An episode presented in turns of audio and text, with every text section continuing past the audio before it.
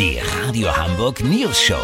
Die witzigsten Nachrichten der Stadt. Mit Olli Hansen, Jessica Burmeister und Peter von Rumpold. Äh, Guten Tag. Eines der Lieblingsgerichte der Deutschen zum Jahreswechsel ist und bleibt das Raclette. Die kleinen Pfännchen, in denen man Gemüse, Mais und viele andere Zutaten überbacken und hinterher in einer schlotzigen Soße ertränken kann, sind seit den 80er Jahren ein Dauerbrenner. Doch damit ein Raclette-Essen gelingt, gibt es fünf goldene Regeln zu beachten. Welche sind es, Olli Hansen? Peter, die erste Regel lautet, rechtzeitig gucken, ob das Teil überhaupt noch da ist. Oft hat man den Tischgrill nämlich verliehen und weiß nicht mehr an wen. Zweitens, die meisten Raclettes werden mit viel zu kurzen Netzkabeln verkauft, die dann in Hüfthöhe zwischen Tisch und Steckdose baumeln. Ein Kollege wird den ganzen Apparat im Laufe des Abends garantiert komplett abräumen. Deshalb, Leute, die Verlängerungsschnur ist mindestens so wichtig wie der Käse. Drittens, es gibt zwei Arten von Raclette-Grillern. Die gemütlichen Genießer, die sich richtig Zeit nehmen und liebevoll jedes Pfännchen anders zusammenstellen. Und die sogenannten Abbrater, die es sich zur Aufgabe gemacht haben, einen reibungslosen Pfanndurchlauf zu organisieren, damit bloß keine Esspause entsteht.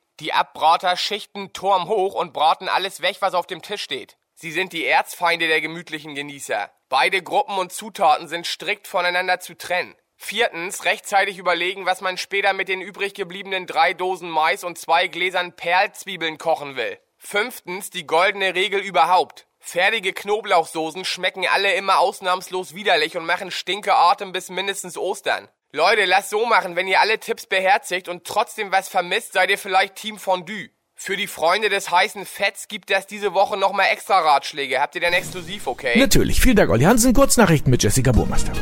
VIPs, Yvonne Kattermesser trennt sich von Frühstücksbrett Oliver Schnickschnuck. Geschäftsaufgabe, Robert Koch Institut schließt wegen stark sinkender Nachfrage nach Corona-Infektionen.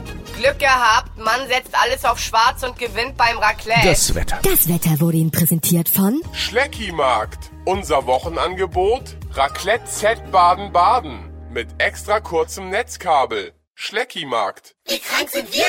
Das war's von uns. Wir hören uns morgen wieder. Bleiben Sie doof. Wir sind's schon.